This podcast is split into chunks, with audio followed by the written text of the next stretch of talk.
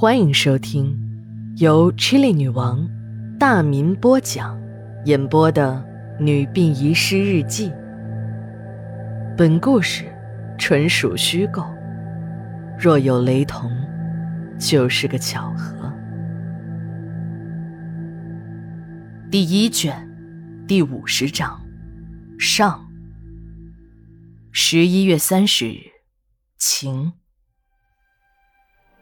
警察听史馆长说，老孙头早在一个月前就死了，就半信半疑的查看了那天晚上的监控录像。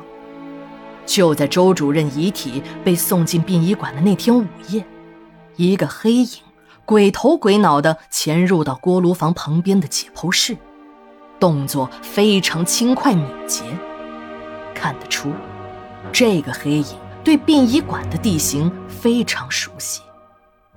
黑影在周主任的遗体旁边停留了几分钟，迅速的出了解剖室，从殡仪馆后面的荒草丛中消失了。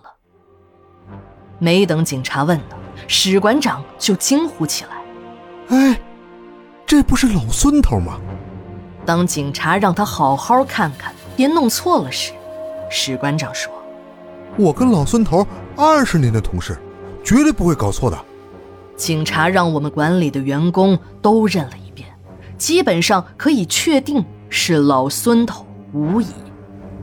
那那天火化的那个老孙头又怎么解释呢？这一切太诡异了。因为老孙头是管理的同事，我们都参加了他的追悼会，又亲手把他的遗体送进了火化炉。推进火化炉之前，老王还看过。烧的那就是老孙头，和老孙头一起搭档了这么多年，说什么也不会弄错呀。老王这个人很迷信，他就说：“这个黑影会不会是老孙头的鬼魂啊？”这一说不要紧的，不少员工也都附和老王，说自己值班的时候就看见过。半夜时，有黑影在停尸间里来回走动，体型有点像老孙头，说不定是老孙头舍不得离开殡仪馆，就偷偷的回来看看。警察是越听越感觉玄乎，没有什么有价值的线索，正要起身离开，就在这时，殡仪馆的大院里传来了一阵喧哗声，出来一看。原来是几个农民开着两辆手扶拖拉机，车斗里都是大筐，大筐中装满了大个儿的西瓜和鲜嫩的黄瓜。现在已经进入了冬季，这种反季的蔬菜就成了稀罕物，在市场上也价格不菲。史馆长赶紧说：“老姜，我们没有买你们的菜啊，搞错了吧？”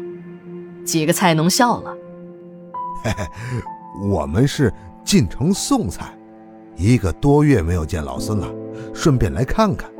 警察呀，倒是不关心什么西瓜，一听提及了老孙头，注意力就集中到这几个菜农的身上。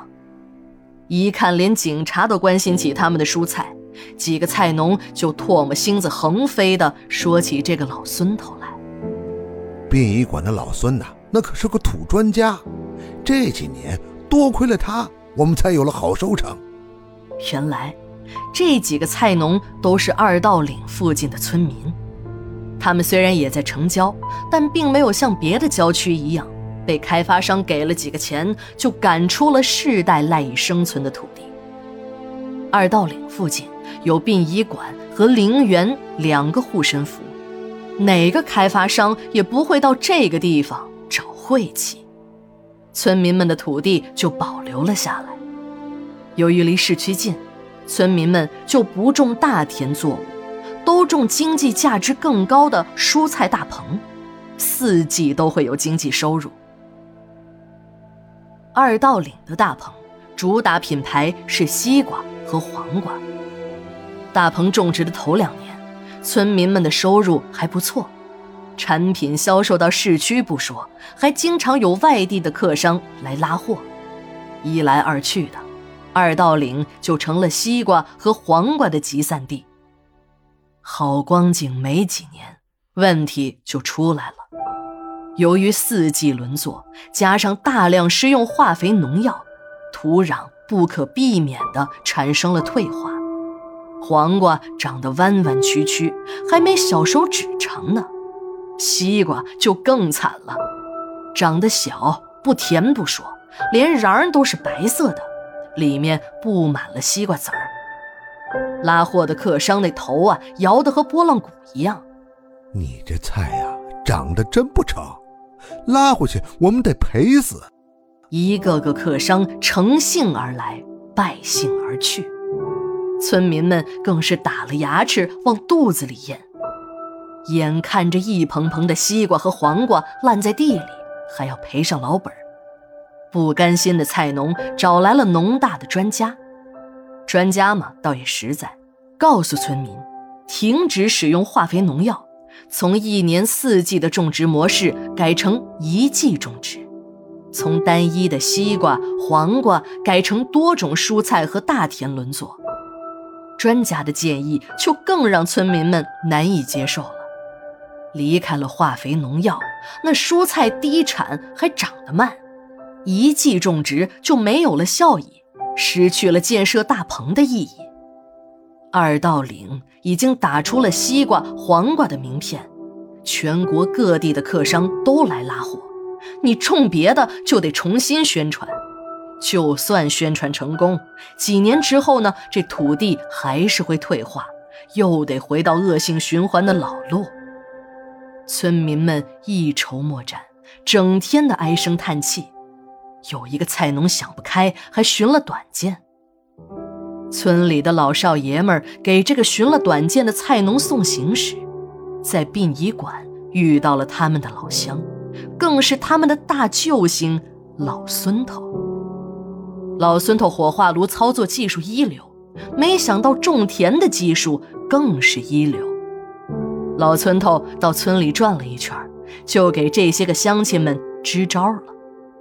如此这般一番指教之后，村民们都听得乐开了花儿。第一卷第五十章，下，马上回来。